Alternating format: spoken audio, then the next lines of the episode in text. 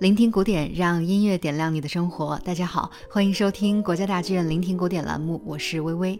在以往的节目中，我们多次以作曲家为专题，和大家分享了大师笔下的作品。但是，音乐和文学美术最大的不同之处就在于，它是需要被诠释的艺术。怎么理解？莫扎特、贝多芬写在乐谱上的音符，其实并不构成音乐的全部，还需要有卓越的演奏者将乐谱的内容转译给听众。因此呢，喜爱音乐的朋友们，往往不仅有自己钟爱的作曲家、音乐作作品，还有心目中最崇敬的演奏家、歌唱家、指挥家。所以在今后的节目中，我们也会陆续为大家介绍一些卓越的音乐诠释者。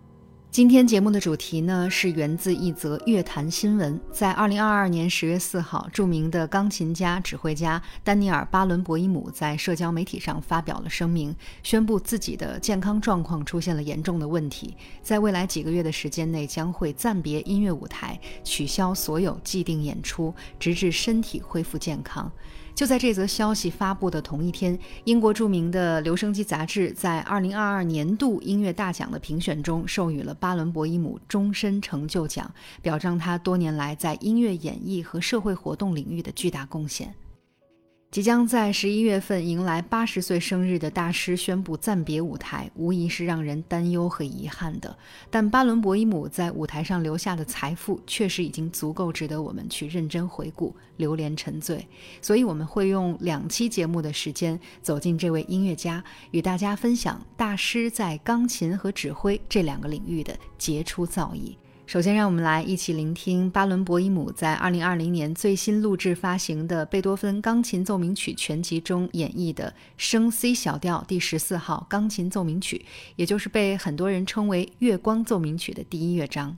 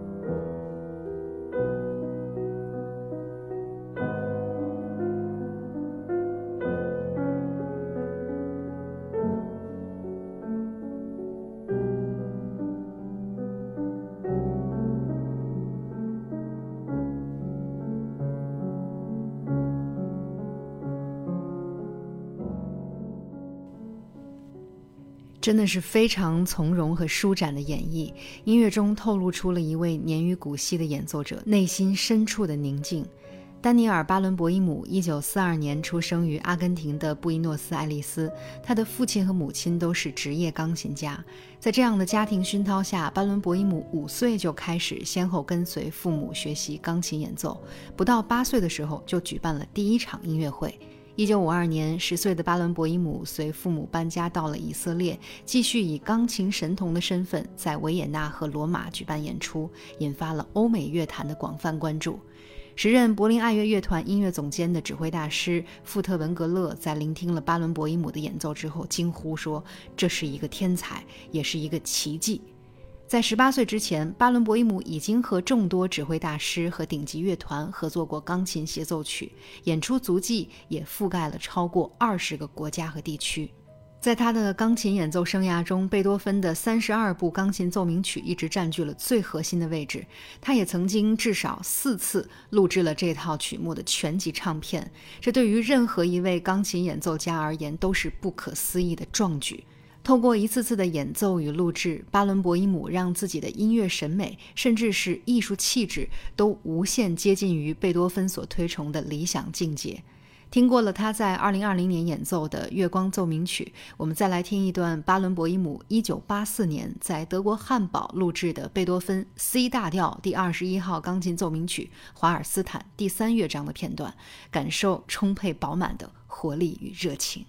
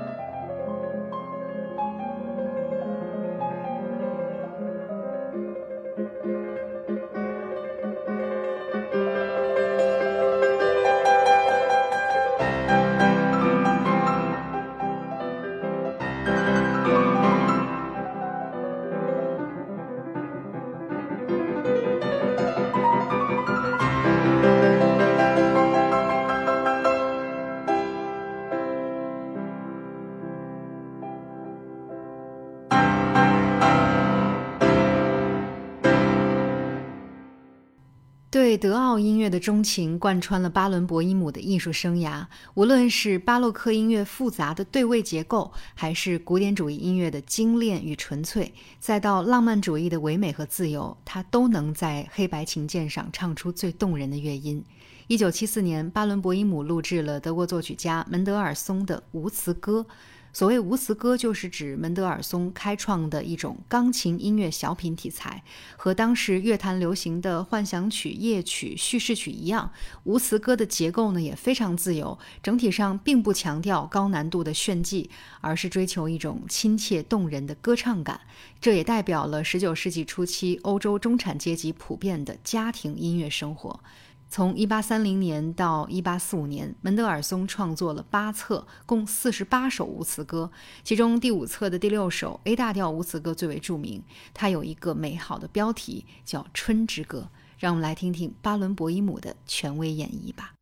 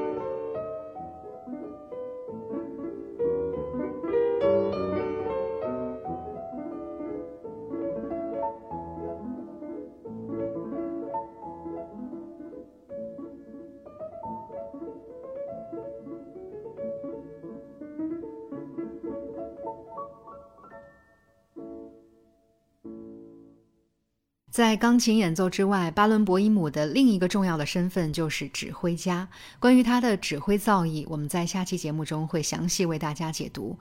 但是他开启自己的指挥生涯呢，却依然和自己钢琴家的这个身份紧密相关。一九六六年，二十四岁的巴伦博伊姆与英国室内乐团合作，开始演出和录制莫扎特的全部二十七首钢琴协奏曲。这个录音工程一直持续到了一九七四年。巴伦博伊姆兼任钢琴独奏和指挥，每一张唱片的问世都引起了广泛的好评，所以很快众多乐团都向他发来了指挥邀约。时至今日，这一套莫扎特钢琴协奏曲依然被不断的再版发行，被乐迷们奉为经典演绎。那种独属于室内乐的精致与平衡，加上巴伦博伊姆剔透清澈的琴音，征服了一代代爱乐者。也是从那时开始，自弹自指就成为了巴伦博伊姆的招牌演出方式。无论合作对象是柏林爱乐乐团、维也纳爱乐乐团，还是柏林国立歌剧院管弦乐团，或者年轻的西东合集管弦乐团，观众们都期待着看到、听到坐在钢琴前的大师调动管弦乐团奏响美妙的音乐。接下来就让我们来欣赏巴伦博伊姆与英国室内乐团合作演绎的莫扎特降 B 大调第二十七号钢琴协奏曲的第三乐章精彩片段吧。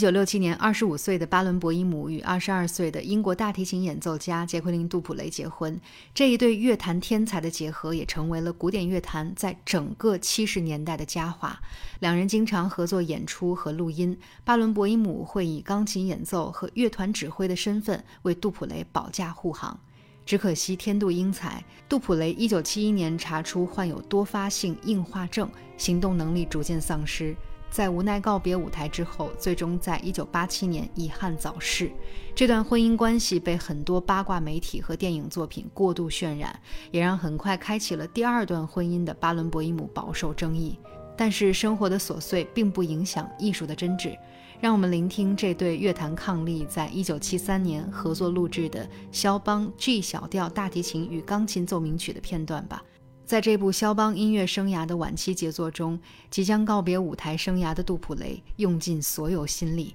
与自己的丈夫用音乐对话，那份独属于他们的亲密，永远具有催人泪下的力量。